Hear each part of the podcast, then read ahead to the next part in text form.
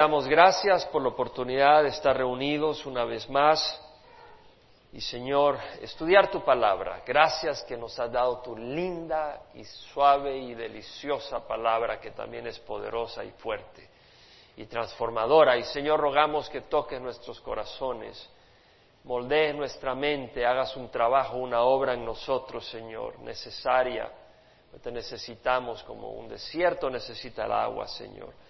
Padre, glorifícate, moldéanos, bendícenos y que nuestro corazón, Señor, te honre y te glorifique recibiendo tu palabra como lo que es palabra de Dios con el propósito de, Señor, asimilarla y, Señor, eh, que seamos obedientes a ella.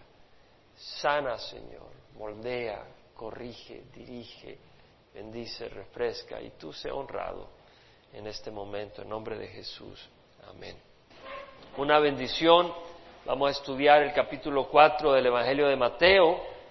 No lo vamos a cubrir todo, vamos a cubrir únicamente eh, la narración de la tentación de nuestro Señor Jesucristo cuando es llevado al desierto. Y tiene demasiada enseñanza. Bueno, demasiada no quiere decir más de lo necesario, tiene mucha enseñanza. Y gloria al Señor. Dice la palabra, después del bautizo de nuestro Señor Jesucristo, el Espíritu lo lleva al desierto a ser tentado. Y dice, entonces Jesús fue llevado por el Espíritu al desierto para ser tentado por el diablo. Y después de haber ayunado cuarenta días y cuarenta noches, entonces tuvo hambre. Y acercándose el tentador le dijo, si eres hijo de Dios, di que estas piedras se conviertan en pan. Pero él respondiendo dijo, escrito está, no solo de pan vivirá el hombre, sino de toda palabra que sale de la boca de Dios. Entonces el diablo le llevó a la ciudad santa y le puso sobre el pináculo del templo y le dijo, si eres hijo de Dios, lánzate abajo, pues escrito está, a sus ángeles te encomendará y en tus manos te llevará, en las manos te llevarán, no sea que tu pie tropiece en piedra. Jesús le dijo, también está escrito, no tentarás al Señor tu Dios. Otra vez el diablo le llevó a un monte muy alto y le mostró todos los reinos del mundo y la gloria de ellos y le dijo, todo esto te daré si postrándote me adoras. Entonces Jesús le dijo, vete Satanás porque escrito está, al Señor tu Dios adorarás y solo a Él servirás. El diablo entonces le dejó y he aquí ángeles vinieron y le servían. Bueno, este pasaje tiene tanta enseñanza. Vemos que después de ser bautizado, Jesús fue llevado por el Espíritu al desierto para ser tentado por el diablo.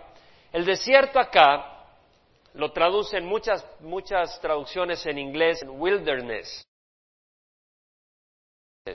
Y la palabra en el griego es eremos, o sea, un lugar desolado, inhabitado, solitario, sin cultivar, no necesariamente sin vegetación. Eh, Marcos 1.13 dice de que estaba Jesús entre las fieras.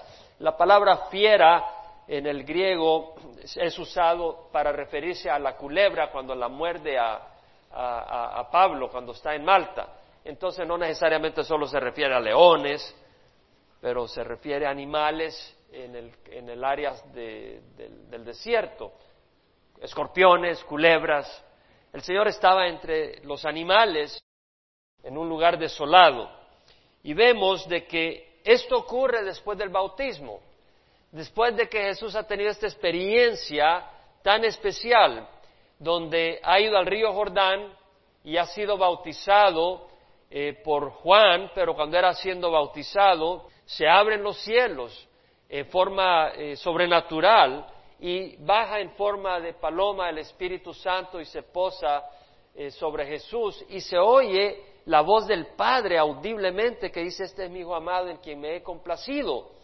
Entonces vemos de que ha habido esa experiencia sobrenatural de Jesús siendo lleno del Espíritu Santo, porque desciende el Espíritu Santo sobre él para la obra que Dios le había encomendado hacer. Iba él a estar ministrando por tres años de vida pública y el Espíritu Santo desciende sobre él y no solo desciende sobre él, sino que en forma visible, los cielos abriéndose, una paloma bajando en forma eh, que era claro que no había venido de por allá o por allá, sino que venía del cielo y se depositaba sobre su cabeza, simbólicamente indicando que el Espíritu venía derramándose sobre él. Y la voz de Dios se oye, después de esa experiencia, el Espíritu lo lleva al desierto. Y esto es bien importante, porque muchas veces nosotros podemos tener una experiencia grande con el Señor. Podemos sentir la euforia, he sentido al Señor, he sentido la presencia de Dios y he oído y, he sentido un poder y he podido ministrar, ya sea en la alabanza o en la predicación o en una área, de una manera poderosa. Tal vez eh, Dios te usó para que hubiera un milagro y hubo un milagro, o Dios te usó para orar y hubo una sanidad y tú te sientes eufórico, lleno de poder y de gloria, y luego el Señor te lleva al desierto. Eh, entonces vemos que el Señor lleva, es el Espíritu Santo que lleva a Jesús al desierto. Dios no siempre te lleva por abundancia material. Dios no siempre te va a llevar por prosperidad o popularidad. A veces te lleva por lugares asolados, donde hay escorpiones y culebras, pero el Espíritu está con nosotros. Lo importante es seguir al Espíritu Santo, seguir al Señor. El Señor Jesucristo dijo, si alguno me sirve, que me siga. Donde yo estoy, ahí también estará mi servidor, y si alguno me sirve, el Padre le honrará. Ten cuidado de decir, aquí no voy porque aquí es el desierto, me voy a ir a Hawái mejor. Ahí entonces no estás siguiendo al Señor, estás siguiendo tu comodidad, estás siguiendo circunstancias, no al Señor. Pero acá vemos que el Señor Jesús sigue al Espíritu, es guiado por el Espíritu, no por las circunstancias. Esto es muy importante, ser guiado por el Espíritu Santo, no por las circunstancias. Esto va contra el Evangelio de la Prosperidad, que dice, oye, si eres cristiano deberías de estar manejando tu Mercedes-Benz, deberías de tener una casa de ocho cuartos. ¿Cómo nos lleva el Señor al desierto? No necesariamente te va a llevar al desierto de Arizona, para el desierto. ¿Y cómo reconocemos el desierto al que el Señor nos lleva? Cuando obedecemos al Señor a costa de oportunidades que perdemos. Puede ser de que se nos presente una oportunidad de hacer mucho dinero y tú sabes que no te conviene.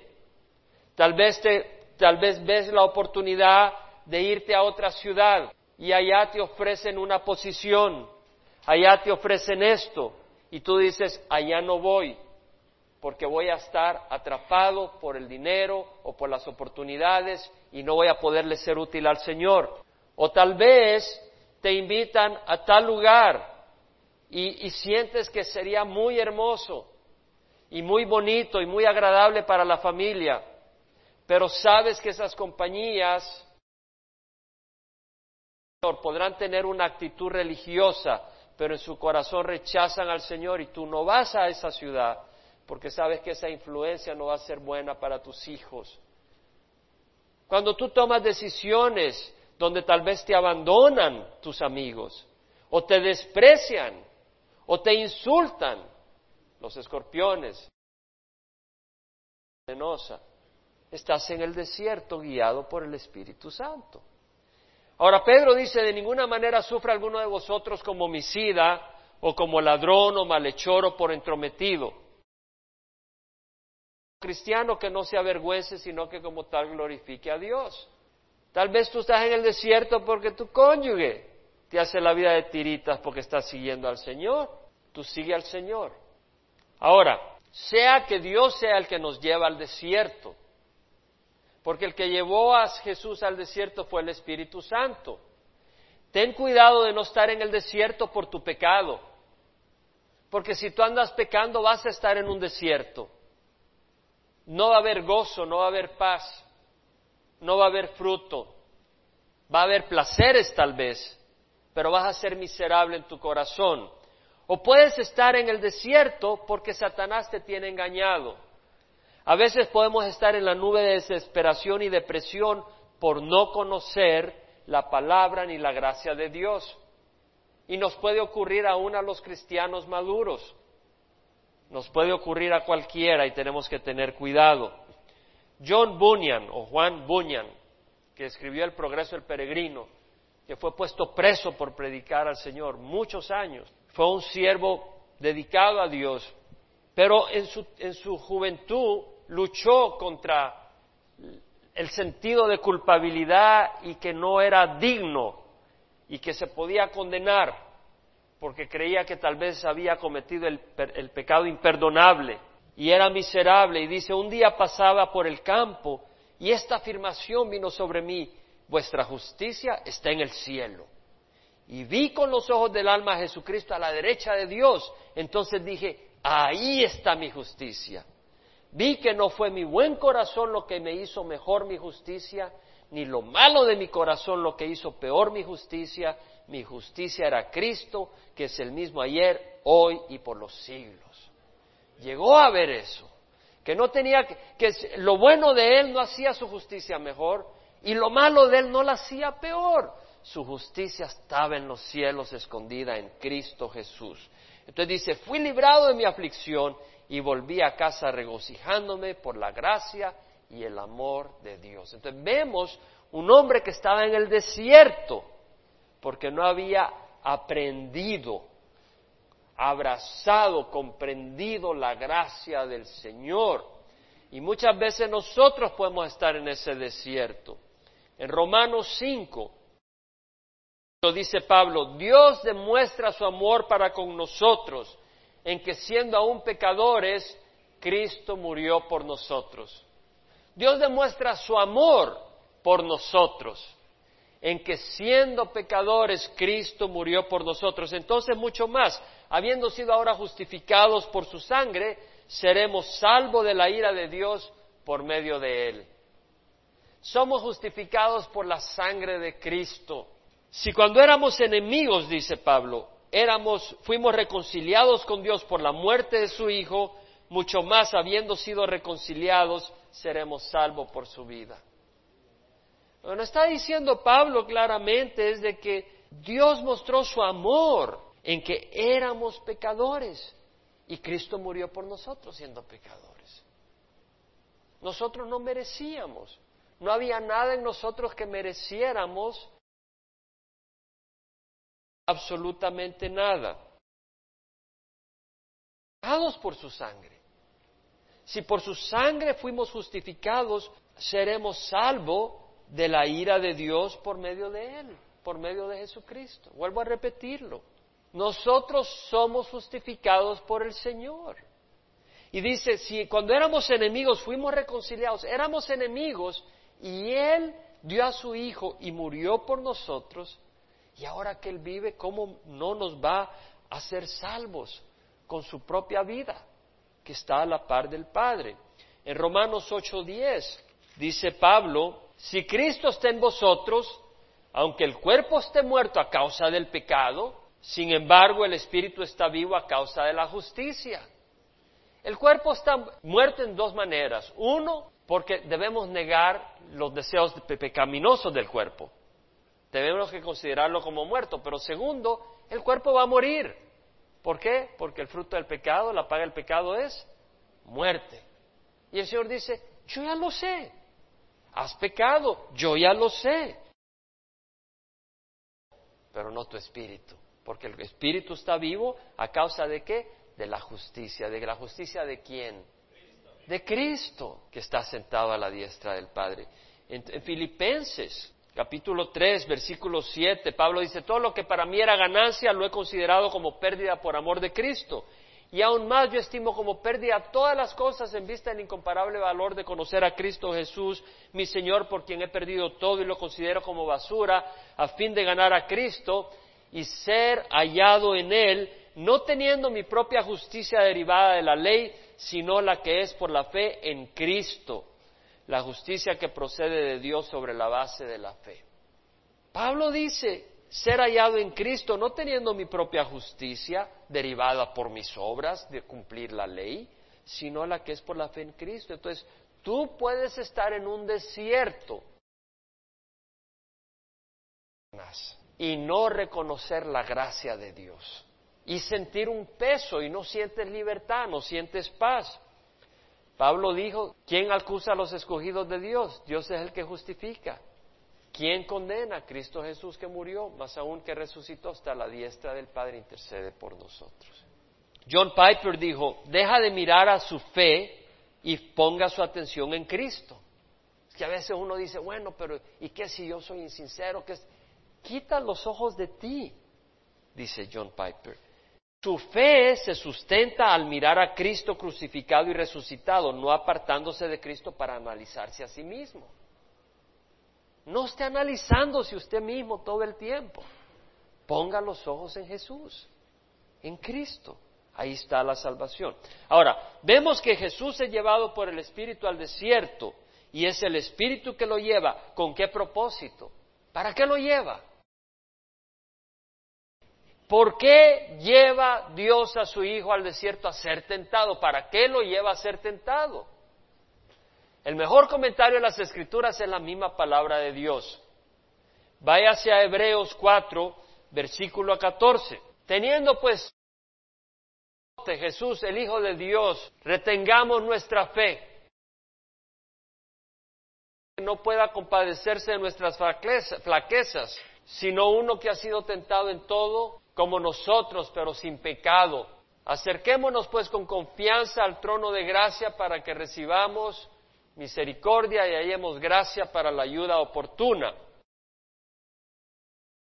Teniendo pues un gran sumo sacerdote, retengamos nuestra fe. ¿Por qué? Porque Él es un gran sumo sacerdote. ¿Por qué? Teniendo pues un gran sumo sacerdote que trascendió los cielos, retengamos nuestra fe porque aquí nos da la razón de por qué Él es un gran sumo sacerdote. Porque no tenemos un gran sumo sacerdote que no pueda compadecerse de nuestras flaquezas. Estado en todo como nosotros, pero sin pecado. Aquí vemos la razón por qué Jesús es un gran sumo sacerdote porque Él es un sumo sacerdote que puede compadecerse de nuestras flaquezas.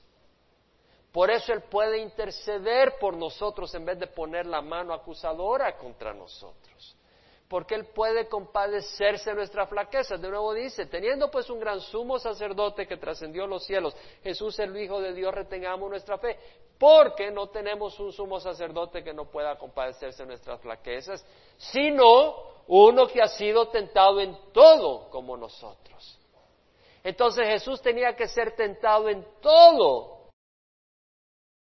Un Jesús compasivo con nuestras debilidades. Y como no falló, Él es un sumo sacerdote aceptable. Por eso dice, pero sin pecado. Por eso Él es un sumo sacerdote maravilloso. Si Él hubiera pecado, no pudiera ser un sumo sacerdote que nos representara. Por eso dice, por tanto, acerquémonos con confianza al trono de gracia para que recibamos misericordia y hallemos gracia para la ayuda oportuna. Entonces lo que estamos viendo es que Jesús tenía que ir al desierto a ser tentado para nuestro beneficio. 7 al 10 leemos más de, de ese trabajo del Padre en el Hijo dice, Cristo, habiendo ofrecido oraciones y súplicas con gran clamor y lágrimas, al que podía librarle de la muerte fue oído a causa de su temor reverente. Cristo en los días de su carne, habiendo ofrecido oraciones y súplicas, uno no ora si no tiene necesidad. Padre, para estar en comunicación con el Padre, para conocer su voluntad voluntad. Dice Jesús en los días de su carne, habiendo ofrecido oraciones y súplicas con gran clamor, había necesidad en su corazón y lágrimas, había dolor en su corazón. Al que podía librarle de la muerte fue oído. ¿Cómo que fue oído? ¿Lo libró de la muerte? Claro que fue oído, porque la oración de Jesús fue, quita de mí esta copa, si es tu voluntad pero que no se haga mi voluntad, sino la tuya. Entonces fue oído, porque se hizo la voluntad del Padre. Esa fue su oración. Quita de mí esta copa si es tu voluntad, pero si no es tu voluntad, hágase tu voluntad y no la mía. La oración de Jesús fue, hágase tu voluntad, Padre. Entonces Jesús fue oído. Fue oído y se hizo la voluntad del Padre, que Jesús muriera en la cruz para salvación de nuestras vidas. Entonces vemos de que Jesús dice en el versículo 8, aunque era hijo, aprendió obediencia por lo que padeció. ¿Qué quiere decir aprender obediencia? Mira, si tienes a alguien y nunca le pides nada, pues no sabe lo que es obedecer, siempre hace sus cosas. Pero si tú vienes a alguien y dice, vamos a ir a Hawái a pasear vacaciones, y dice, claro, vamos, papá, pues es muy fácil obedecer, es una obediencia muy sencilla. Ahora si le dice, ¿sabes qué? Vamos a tener que trabajar este fin de semana, no vamos a poder ir a pasear a la playa. Y dice, bueno, vamos a hacerlo. Y sabe que se sacrifica y le cuesta un poco, está aprendiendo obediencia, está aprendiendo el dolor, el sufrimiento de obedecer. Ahora si te dice, estás caminando y te van a insultar, te van a, a bofetear, y quiero que camines por ese camino. Wow, hay una obediencia que se va aprendiendo, que se va experimentando.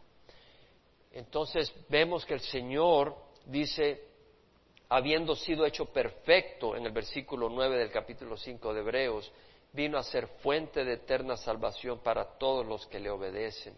Es decir, habiendo sido hecho completo. Jesús tuvo que aprender obediencia como hombre. Nunca desobedeció, pero una cosa es obedecer cualquier cosita y otra cosa es obedecer en momentos difíciles, con grandes demandas. Y desde su nacimiento siempre fue retado. Nació, me imagino, con muchos retos. Desde el momento que nació, nació en un, en un pesebre porque no había un lugar. Tuvo que ir a Egipto, de Egipto tuvo que regresar a, Palestina, se ubicó en Nazaret. Sin duda alguna, algunos se burlaban de él o le decían que era hijo de fuera de matrimonio o de adulterio.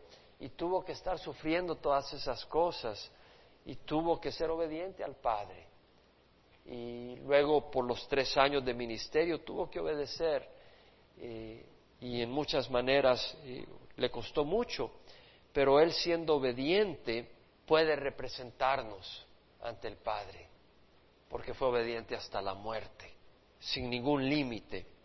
Y vino a ser fuente de salvación para todos los que lo obedecen, siendo constituido por Dios sumo sacerdote según el orden de Melquisedec. Entonces vemos que Jesús tuvo que ir al desierto. Amén. Él tiene un propósito, pero que no sea tu falta de conocimiento de la Escritura y de la gracia de Dios el que te tenga en el desierto, que no sea tu caminar en pecado el que te tenga en el desierto, pero que sea el Señor el que te ha llevado al desierto, porque tendrá un gran propósito. El propósito del Padre de llevar a Jesús al desierto es darnos un sumo sacerdote compasivo.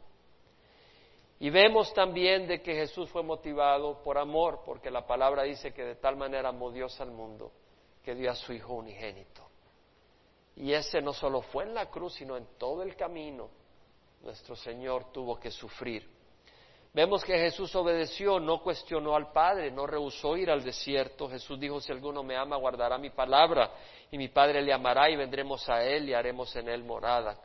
Entonces una manifestación del amor de Jesús al Padre fue obedeciendo al Padre. Y nosotros vamos a manifestar el amor a Jesús obedeciendo a Jesús, aunque nos lleve al desierto. Amén. Ahora, vemos el ataque que le hace Satanás a Jesús. El primer ataque, si eres el Hijo de Dios, di que estas piedras se conviertan en pan. Cuarenta días sin comer y sin beber agua, el cuerpo entra a un estado donde estás por morir. Es fuerte, pero el cuerpo tiene reservas y usa las reservas, pero ya después de cuarenta días empieza a destruir los órganos y todo eso te, te, vas directo a morir. Jesús estaba débil, hambriento, necesitado físicamente, a punto de morir de hambre. Es ahí donde Satanás lo encuentra y le ofrece una salida. La tentación siempre va a ser un azote a nuestra mente. Y tenemos que tener cuidado porque nuestra mente es capaz de razonar la salida nuestra, el pecado y la desobediencia. Jesús podía haber dicho ahí, soy hijo de Dios y he venido a salvar a la humanidad. Y si yo no como, me voy a morir y no voy a poder ir a la cruz y morir por la humanidad. La mente podía jugarle ese juego. Podía moverlo en esa dirección, influenciada por Satanás, por sus susurros, por sus sugerencias. Y tú tal vez sabes la voluntad de Dios, pero sientes una necesidad biológica o mental o lo que sea. Y tú la justificas y dices, no, voy a actuar de esta manera. Tengo que actuar de tal manera. Ahora vemos que Jesús había sido llevado por el Espíritu a ese ayuno y él no iba a romper ese ayuno ni iba a dejar el desierto a menos que el Espíritu le diera y el Espíritu lo regresara del desierto. En el, Salmo 23.1 leemos que el salmista dijo, Jehová es mi pastor. Entonces Jesús reconocía que su pastor era el Padre y él solo iba a ser guiado por su pastor que era el Padre. Hay un contexto histórico, porque dice, escrito está, no solo de pan vivir el hombre, sino de toda palabra que sale de la boca de Dios. Eso fue lo que le contestó Jesús a, a Satanás. Esto está en el libro de Deuteronomio, capítulo 8, versículo 3. Este es uno de los versículos más favoritos de mi vida y que más rápido aprendí cuando estaba estudiando la palabra. Es un pasaje donde Moisés le habla al pueblo de Israel cuando están por entrar a la tierra prometida. Y les dice, Él te humilló y te hizo tener hambre. Le está hablando al pueblo de Israel. Él te humilló y te dejó tener hambre. Y luego te alimentó con el pan del cielo, el maná del cielo, que no conocían ni tus padres conocían, para hacerte entender que el hombre no solo vive de pan, sino de toda palabra que sale de la boca de Dios. Y lo que le está diciendo Moisés, Dios a través de Moisés al pueblo de Israel, es que Dios había humillado al pueblo de Israel, sacándolo obviamente de Egipto, pero pasándolo por en el desierto, y en el desierto empezaron a tener hambre. Y en esa hambre, ¿dónde iban a comer? Y él dice, Él te humilló y te hizo tener hambre. Y esa es una condición de, quebrantamiento, de necesidad, de desesperación. Y dice, Él te humilló y te hizo tener hambre y luego te alimentó con maná del cielo. Está diciendo al pueblo de Israel, ustedes no conocían el pan del cielo, pero ahora los alimentó con maná del cielo, que ni ustedes conocían ni sus padres, para hacerles entender que el hombre no solo vive de pan, sino de toda palabra que sale de la boca de Dios. ¿Cómo estaban viviendo de la palabra que salía de la boca de Dios el pueblo de Israel en el desierto? Fue Dios quien dijo que les iba a dar pan. Y de esa palabra vino el pan y el alimento de ellos. Pero tiene ese, ese pasaje tiene tanta aplicación espiritual y riqueza espiritual. En mi caso, yo pude entenderlo claramente que Dios me había sacado El Salvador esto cuando yo había recibido al Señor y encontré ese versículo porque leí la escritura de Génesis Apocalipsis y cuando llego a ese versículo, la palabra me hablaba como, como con parlante, como con fuerza. Yo oía la palabra de Dios siempre. Era la gracia de Dios. La gracia de Dios nada que uno merezca ni porque uno tenga oídos o algo. Pero Dios en su misericordia me hablaba mucho y me habla. Y, y entendí que Dios me había sacado El Salvador de la guerra civil y de mis sueños de ser un ingeniero allá ayudando a la tecnología y al desarrollo tecnológico del Salvador, mi pasión por hacerlo, el país que yo amaba, recuerdo las lágrimas con que dejé el aeropuerto y, los montes y, los ríos y los lagos y dejé ese país con el corazón quebrantado eh, y todo en mi mundo se vino para el suelo. Pero pude entender que Dios había hecho eso, esa humillación, ese quebrantamiento para luego alimentarme con maná del cielo, que es la palabra de Dios. Y cuando conocí la palabra de Dios, yo pude entender que el hombre no solo vive de pan y de planes de este mundo, sino de la palabra que sale de la boca de Dios. Y para mí fue una gran bendición a nivel tal de que ahora estoy donde Dios me tiene, porque lo que me alimenta es su palabra. Y eso es lo más importante y su voluntad. y mi testimonio personal. Y acá Jesucristo vemos que le está respondiendo a Satanás, diciéndole, eh, sí, yo entiendo que, que necesito comer, pero mi comida va a venir de Dios, de la palabra del Espíritu Santo, de la palabra del Padre. Él no va a tomar, Él va a esperar a que Dios se la dé, que el Espíritu le guíe. Ahora vemos que Jesús se refugia con las escrituras, le dice, escrito está, no solo de pan vive el hombre. Él le contesta con la escritura. Es necesario conocer la palabra de Dios para defenderte del enemigo. Es necesario conocer la palabra de Dios, hermanos. Eso lo ataca mucho Satanás. Está increíble lo que está ocurriendo. La gente está dejando la palabra de Dios. La gente está adulterando la palabra de Dios. La gente se está tirando a, una fe basada en emociones y no en la palabra de Dios. Y Satanás está trayendo destrucción a diestra y siniestra. La palabra de Dios es clave. El segundo ataque de Satanás, vemos que entonces el, el diablo lo llevó a la ciudad santa y le puso sobre el pináculo del templo para tentarlo. Veamos que no lo llevó a un centro nocturno, ¿verdad? Lo llevó a la... Y, y los había, había lugares de inmoralidad, estoy convencido. Podía haberlo llevado a algunos lugares donde eh, la gente estaba tomando vino y habían algunas mujeres atractivas, las más, la más linda que pudiera haber físicamente en la historia de la humanidad, para atraerlo físicamente. No sé, podía haberlo atraído de distintas maneras, pero no lo lleva ahí, lo lleva a, la capital religiosa, Jerusalén, y lo lleva al templo. Y luego respalda su tentación con la palabra de Dios. Cuidado, Satanás es astuto. Si algo viene no de Dios, sino de Satanás, di no, no importa qué tan espiritual sea el lugar o la escritura que te presente.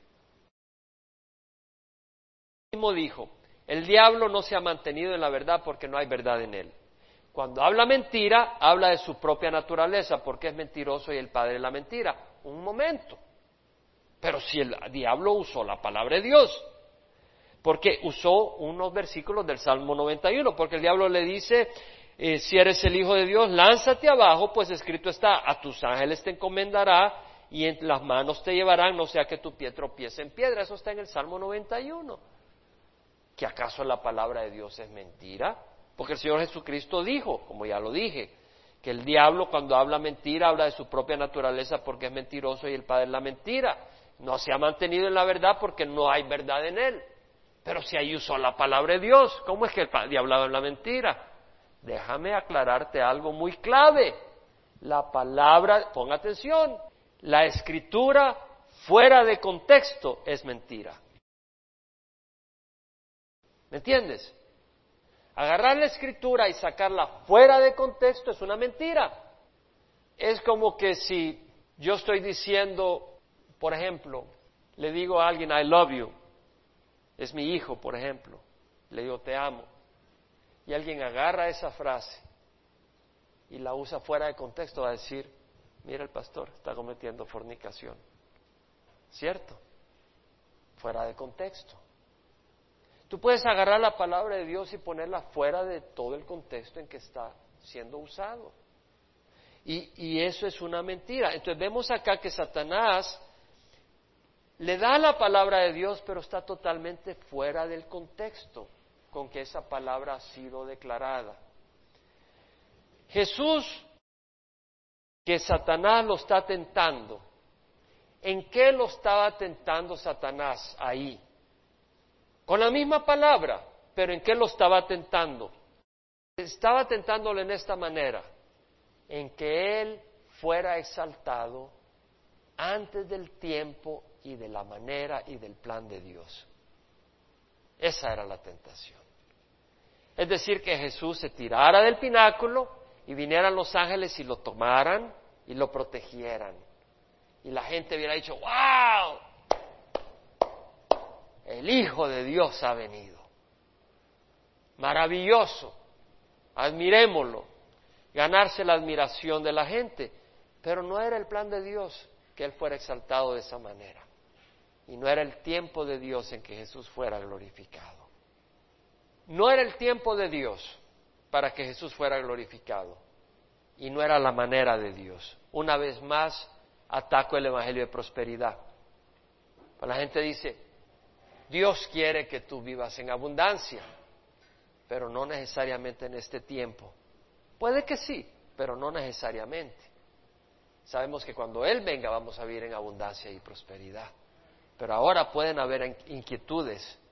No necesariamente quiere decir que no puedas tener carros y cierta abundancia, si Dios te lo permite. Pero no es el requisito de todo cristiano. En Mateo 20, 25 al 28 leemos que el Señor dice, ¿sabéis que los gobernantes de los gentiles se enseñorean de ellos y que los grandes ejercen autoridad sobre ellos? No ha de ser así entre vosotros. El que quiere entre vosotros ser grande, será vuestro servidor, y el que quiere entre vosotros ser el primero, será vuestro siervo. Así como el Hijo del Hombre que no vino para ser servido, sino para servir y dar su vida en rescate para muchos. Entonces vemos que lo que el Señor está diciendo es que hemos venido a servir. Mateo 20, 25, 20, 25. Sabéis que los gobernantes de los gentiles se enseñorean de ellos y que los grandes ejercen autoridad sobre ellos. No ha de ser así entre vosotros, sino el que quiere entre vosotros llegar a ser grande será vuestro servidor. ¿Sí? Hay un tiempo.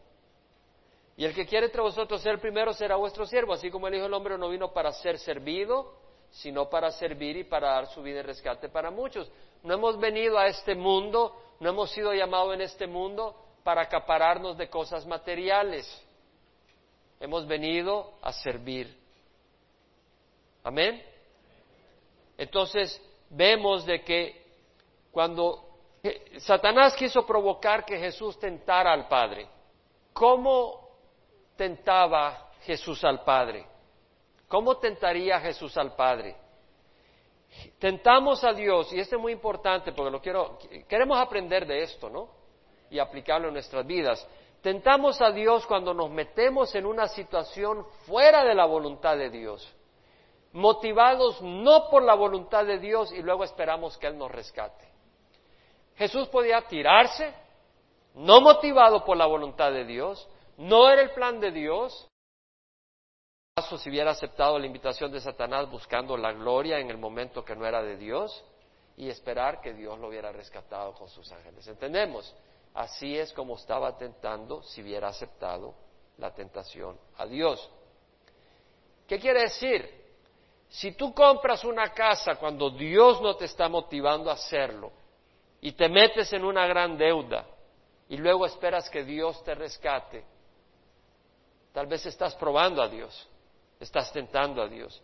Si tú tomas un trabajo riesgoso, es un trabajo muy riesgoso, pero ofrece mucho dinero, y Dios no está ahí, pero tú dices, lo voy a tomar y Dios es un Dios que me va a responder, yo tengo fe, pero es tu carne. Lo que estás haciendo es metiendo en un problema y queriendo que Dios te rescate. Es tentar a Dios. O tomas una esposa que no es creyente, o un esposo que no es creyente. Y el Señor te dijo que no. Pero tú vienes y lo haces y dices, Dios me va a ayudar y me va, me va a ayudar a convertir a esta mujer. Porque estoy enamorado, no es la, es la mejor mujer del mundo, solo que le falta conocer a Dios, pero fuera de eso es perfecta. Es una santa, solo que no conoce a Dios. O él es el hombre perfecto, es un santo, solo que no conoce a Dios. Bellísima persona, hombre generoso, bueno, y además musculoso y mucho dinero también por casualidad. Y te casas con el deseo que después Dios lo convierta. Estás, tentando a Dios. Pero vemos que Jesús se refugia una vez en la Escritura. Y el tercer ataque, vemos de que el diablo lo llevó a un monte muy alto y le mostró todos los reinos del mundo y la gloria de ellos. Y le dijo, todo esto te daré si postrándote me adoras. Vemos acá que ya le falló tentarlo en la iglesia en el templo en Jerusalén. Y ahora le muestra todos los reinos del mundo, la sensualidad del mundo, las riquezas. Y le dice, hey, todo esto te doy si postrándote me adoras. Y Jesús no le dijo, esto no te pertenece. No se lo dijo porque Satanás es el príncipe de las tinieblas y el príncipe de este mundo por el momento. y está gobernando este mundo. Ahora lo que quería Satanás era ser adorado. Y al adorarlo Jesucristo hubiera tenido todo el mundo a sus pies. Pero Jesús hubiera estado a los pies de Satanás. Satanás no hubiera perdido el mundo, hubiera ganado a Jesús. Y la humanidad se hubiera condenado. Satanás gobierna el mundo actual y ofrece sus riquezas y gloria, pero a un costo eterno. Jesús dijo, ¿de qué le sirve al hombre haber ganado el mundo entero si él mismo se destruye o se pierde? Ser adorado, tomar el puesto de Dios. Si tú no adoras a Dios, el diablo te manipulará para que tú termines adorándolo a Él. Eso es lo que buscó Satanás de Jesús. Eso es lo que busca Satanás, ser admirado y recibir la dedicación que solo le corresponde a Dios. Luego vemos en este versículo de que eh, Jesús dice a Jehová tu Dios adorarás y solo a Él servirás. La palabra adorar ahí es proscuneo. ¿Puede decirlo? Proscuneo. Esa palabra es la misma que se aplica en muchos otros pasajes donde Jesús es adorado. Y la palabra usada es proscuneo.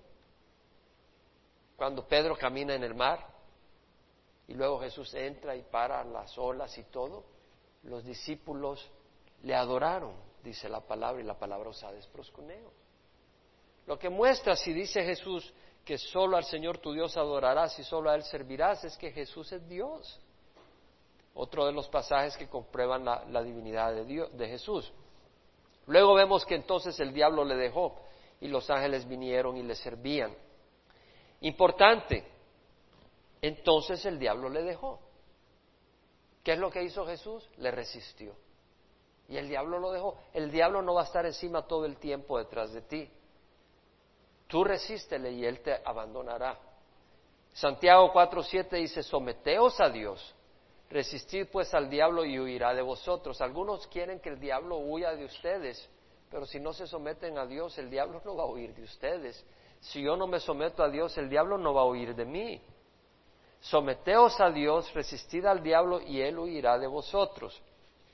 Otra cosa, después de que el diablo lo dejó, vemos que ángeles vinieron y le servían. Satanás le ofrecía pan a Jesús. Jesús lo rechazó. Jesús esperó a recibir el pan del Padre de mano de sus ángeles. Nosotros tenemos una opción. ¿Quién quieres que te sirva? ¿Quieres beber de las manos de Satanás o quieres beber de las manos del Padre? ¿Quieres beber de las manos de Satanás, aunque venga vestido muy distinto a un diablo? ¿No? Puede venir vestido eh, muy distinto. Recuerdo una vez que decía Raúl Ruiz que iba manejando en su carro y se iba pasando a la par de él otro carro, una joven, y él pues Raúl ya tiene sus años, y le empezó a flirting, o sea, a coquetear un poco.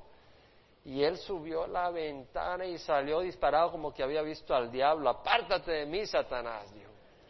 Sabía que era Satanás que venía vestido de faldas. Entonces, eh, ¿de quién vamos a beber? ¿De las manos de Satanás o del Señor?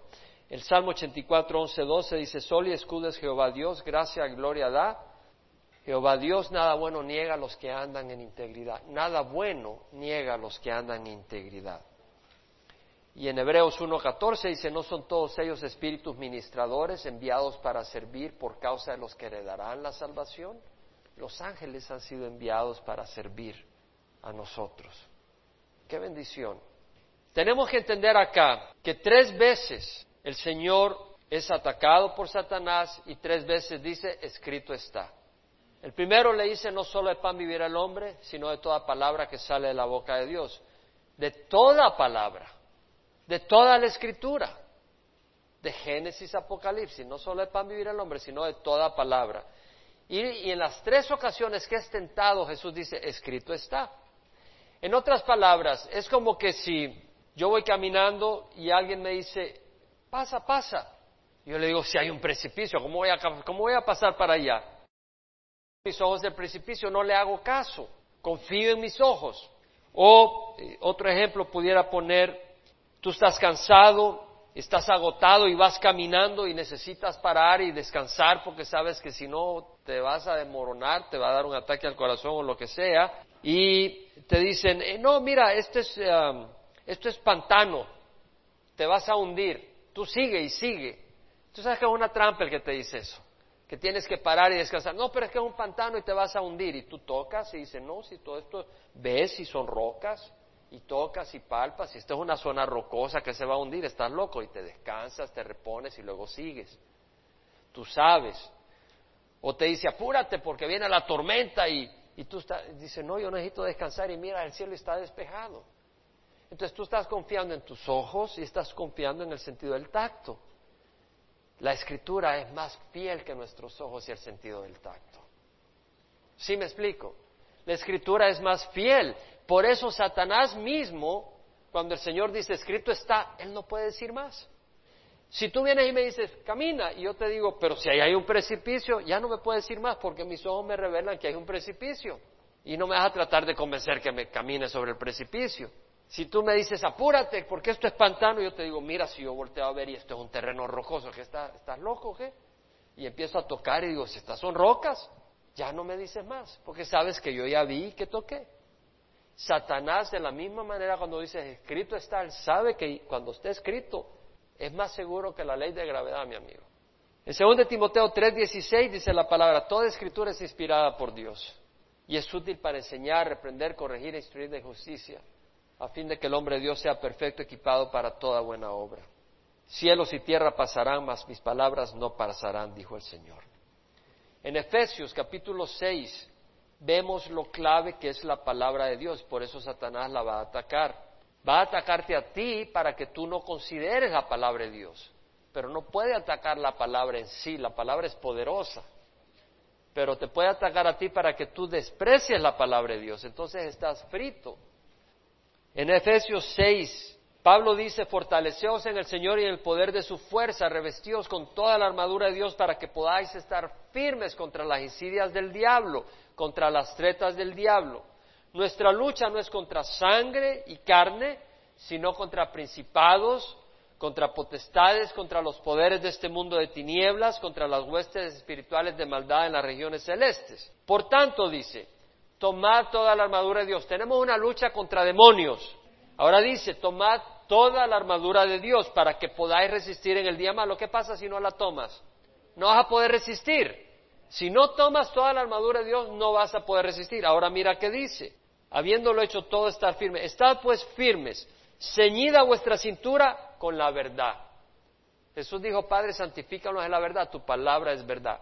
¿Cuál es la verdad? La palabra de Dios.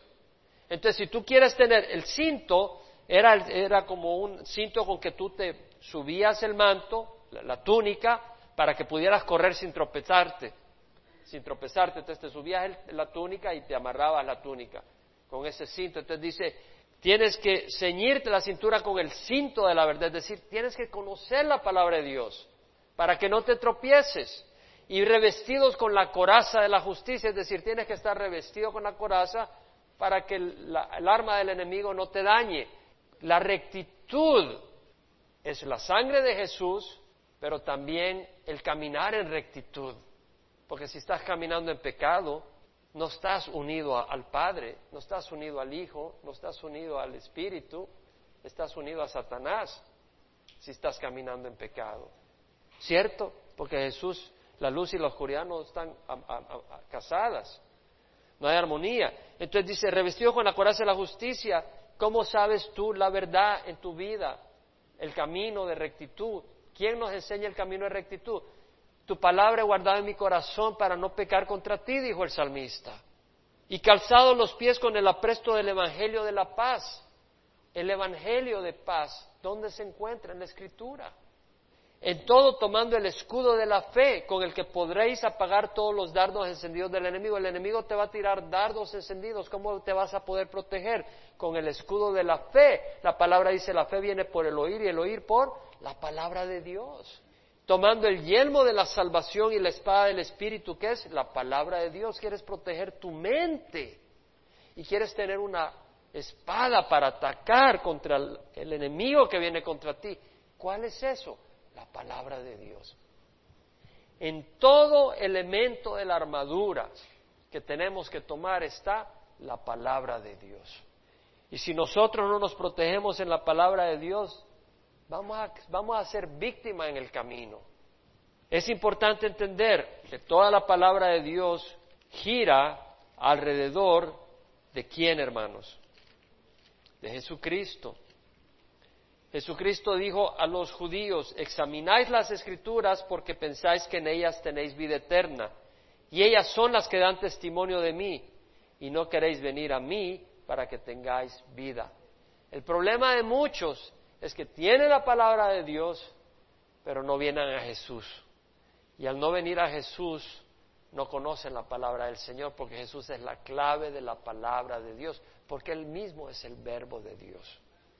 Jesús dijo en Juan 6, leemos, yo soy el pan de vida. Vuestros padres comieron el maná en el desierto y murieron. Este es el pan que desciende del cielo para el que coma de él no muera.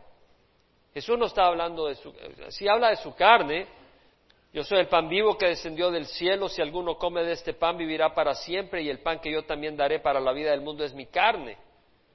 Pero ahora ellos empezaron a confundirse, porque lo que está diciendo Jesús, yo soy el pan de vida, pero está diciendo tienes que comer mi carne y beber mi sangre. Lo que está diciendo es que tenemos que asimilar su palabra, tenemos que asimilarlo a Él, su vida, su mensaje. Eh, Jesús dijo, la carne para nada aprovecha, el espíritu que es el que da vida, las palabras que yo he hablado son espíritu y son vida. Entonces tenemos la palabra de Dios para tener fuerza, tenemos la palabra de Dios para tener luz, tenemos la palabra de Dios para tener poder. Y vemos a nuestro gran ejemplo Jesucristo, que es la palabra viva, usar la palabra de Dios para defenderse de los ataques de Satanás.